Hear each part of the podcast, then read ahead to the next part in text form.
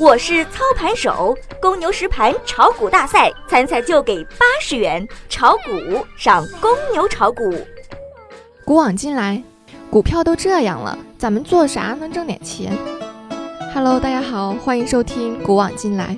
今天是二零一六年五月二十六日，星期四，农历的四月二十，宜祭祀、沐浴、宜洗，祭祈福、嫁娶、入宅。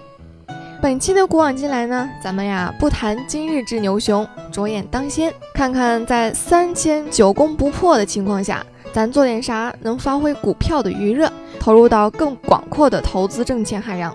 好，那咱们这次呢，就从大家最常买的老三样来说起。第一就是基金，基金呢分为股票基金、指数基金、混合基金、债券基金和货币基金。这个收益率呢和风险性从前往后依次递减，建议咱们股票新手呀从基金来学习股市，相对来说的话比较简单，并且呢不用天天盯着咱们小白最痛苦的各种指数，如果定投的话，基本就可以大撒把了。不要同时买太多，四个就差不多了。一个风险相对高的股票型基金可以搭配债券型基金，可以规避风险。投资基金同时呢，要注意一个止盈点和一个止损点。我个人呢是按照百分之三十的收益和百分之二十的止损点来设定的。然后咱们公牛炒股呢，也是为大家想到了这一点，所以呢联合了长量基金推出了公牛基金。公牛基金呢，第二点就是银行理财产品。银行理财产品呢分为保本理财和非保本理财。保本理财作为风险较低的理财产品，分为保本保息、保本幅度，特别是一些与黄金汇率挂钩的理财产品，其预期收益率的上限比较高，比较适合追求有较大收益波动的投资者。四大行也做的是比较多的。第三个呢，就是 P to P，P to P 就是个人对个人之间的小额借贷交易，主要呢是靠互联网上的第三方平台建立交易关系。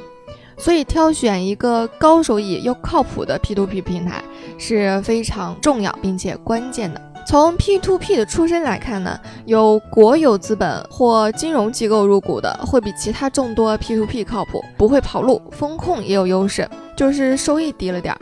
单笔投资时间也不要过长，一年内为佳。如果打算长期投资，并且以稳健为基础，按照百分之三十的基金，百分之五十的 P2P。百分之二十的银行理财产品进行组合投资就可以了。另一方面呢，用于投资的钱一定要是闲置资金，即使亏损，那也不能对生活造成太大的影响。还有呢，就是华生酱总结的一套理财守恒定律，大家也可以在微信公众号“小白炒股学堂”中发送“理财守恒”获取此隐藏福利哟。记住是“理财守恒”四个字。